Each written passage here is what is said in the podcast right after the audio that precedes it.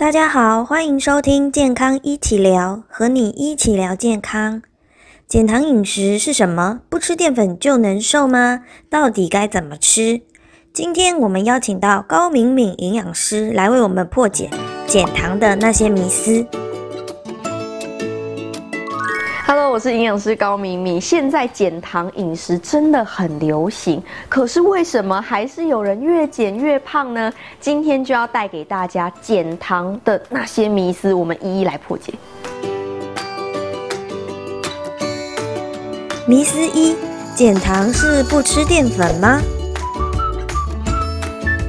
减糖这个字其实指的是减嘛，所以代表是你的糖分要减少。那这个糖分要减少是什么意思呢？我们先从有字旁的糖来说，没错，糖有分米字旁的精制糖跟有字旁的一个碳水化合物。那我们一般提到的减糖饮食，减的其实就是这个。有字旁的一个碳水化合物，那当然精致糖分一定是要避免的，因为你已经在做一个健康的饮食模式了，所以额外添加精致糖是要避免。那这个有字旁的糖到底要怎么减呢？我们一般正常人的饮食哦，碳水化合物大概占五十 percent 左右，就是你一天热量的一个一半以上，可能都是一个碳水化合物来供应的。那减糖要减到什么程度？如果你一餐是吃一碗饭的人，你的减糖我们可能会减到。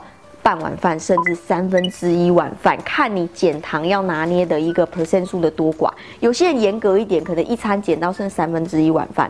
那有些人比较宽松一点，或想要花久一点的时间来适应这个饮食，他可能先从减半碗饭开始。那就看每一个人调整的形态。总而言之，就是去减少你吃碳水化合物的量。那当然就要相对的提升你吃蛋白质的量，提升你吃好油的量，提升你吃一些呃天。天然蔬菜水果的量，所以减糖不是不吃淀粉，而是减少它的 percent 数。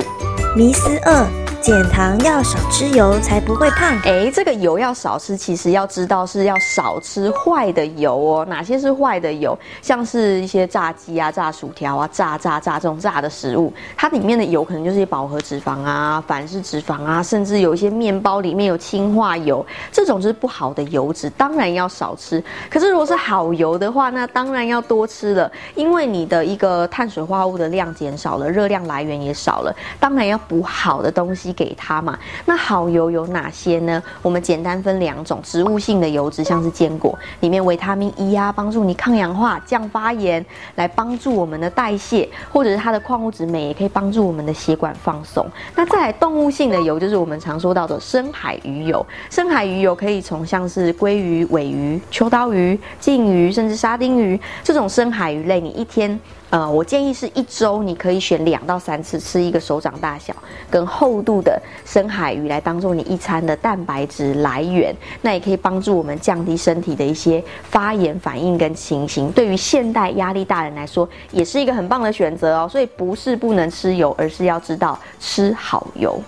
迷思三：糖减少了，那蛋白质肉类可以无限制吃吗？糖减少了，当然也不能无限制的吃蛋白质啊，因为减糖饮食它是有三大营养素的比例规划的，还是要照这个比例走，它只是糖的一个等比例减少，那蛋白质确实是提升的。那到底要怎么吃呢？我们通常建议一般人是可以吃六到八份的蛋白质一天，所以减糖饮食的人，他你可以再多一点点，也就是可以再多个半块肉啊，或者是一个手掌大小的肉是没有问题的。那一般六到八份蛋白质的概念就是每个人可以打开。自己的双手看一下这个大小跟厚度，你一整天吃的蛋白质量就在你这个打开双手可以接受的范围就可以了。所以什么豆制品，像是一个呃一杯豆浆、豆干、豆腐这种豆制品可以吃，鱼鱼肉也可以吃，白肉的鱼、深海鱼都可以食用。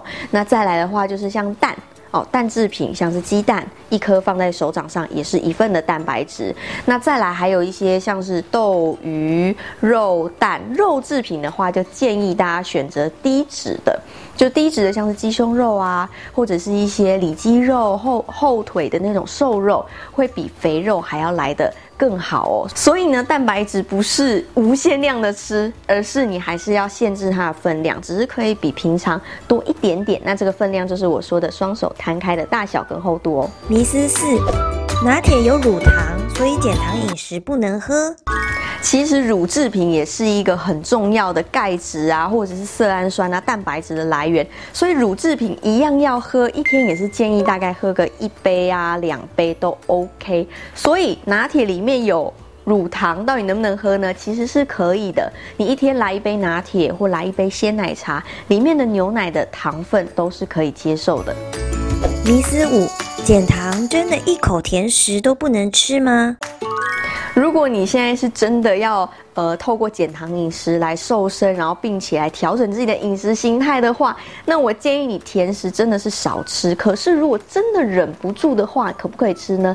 当然，顺应自己的心走还是可以的。怎么吃呢？我建议大家可以就是选用一些，比方说天然一点的糖，像是有一个叫做甜菊叶的一个糖，我就觉得不错。我就很喜欢买买那个甜菊叶，有没有？然后你就在煮，煮成糖水之后呢，放凉、放冰或者冰冰箱。你就可以做一个仙草蜜，或者是你想要煮一个红豆汤、甜汤的时候，你就可以用这样天然的菊糖来取代你原本要加的精制糖，那它就不会让血糖上升，也就不会有一些体重困扰的问题喽。正确减糖到底该怎么吃？今天给大家减糖比较具体的一个概念，有没有看到我手上的这个圆形餐盘？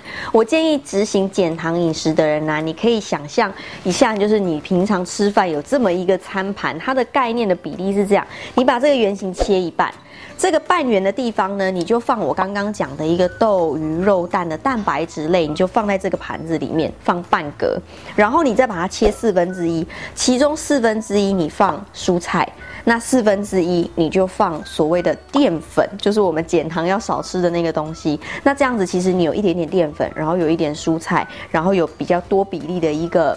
蛋白质这样子就是一个减糖饮食的一个减糖餐盘，这个是比较简易一点的概念。那当然建议大家还是要额外可能选一餐或选一个点心时间来吃一点点的水果，喝一杯的奶，然后吃一个拇指大小的坚果，就可以满足我们所谓的减糖饮食跟一整天的饮食。那当然你的饮食形态还是要随着你自己要的比例调整啊。有些人是那种很严格的减糖诶，那他的淀粉可能要更低，那他的蔬菜量可能要多一点。点，那有些人可能是执行比较宽松的，那你淀粉可能就不用节制到那么少，所以还是要详细的去算出你需要的 percent 数，才是一个正确减糖需要的分量哦。高敏敏营养师重点总整理。我觉得减糖饮食对于现代人来说真的是一个还不错的饮食，因为现代人精致的东西真的吃太多了，就是随手可见什么饼干啊、面包啊、甜点啊，甚至什么甜甜圈、蛋糕、手摇饮各种。所以当你在执行减糖饮食的时候，也是变相的在要求自己跟规定自己说：哎，加工品要少吃哦，精致糖要少吃哦，因为你现在在执行一个健康的饮食方式，或者是像平常淀粉控的人，又觉得自己瘦不下来，减糖饮食也是蛮。蛮适合的，所以我觉得可以依照你自己的身体需求来调整出一个适合你的饮食方式。如果你减糖低糖饮食，吃着吃着觉得哎身体蛮舒服的，哎那恭喜你，你也找到一个很适合你的一个饮食方式。重点就是要持之以恒，然后均衡的饮食，并且适合自己的身体状况，才是最棒的方法哦。谢谢大家的收听，别忘了多多支持健康一起聊，和你一起聊健康哦。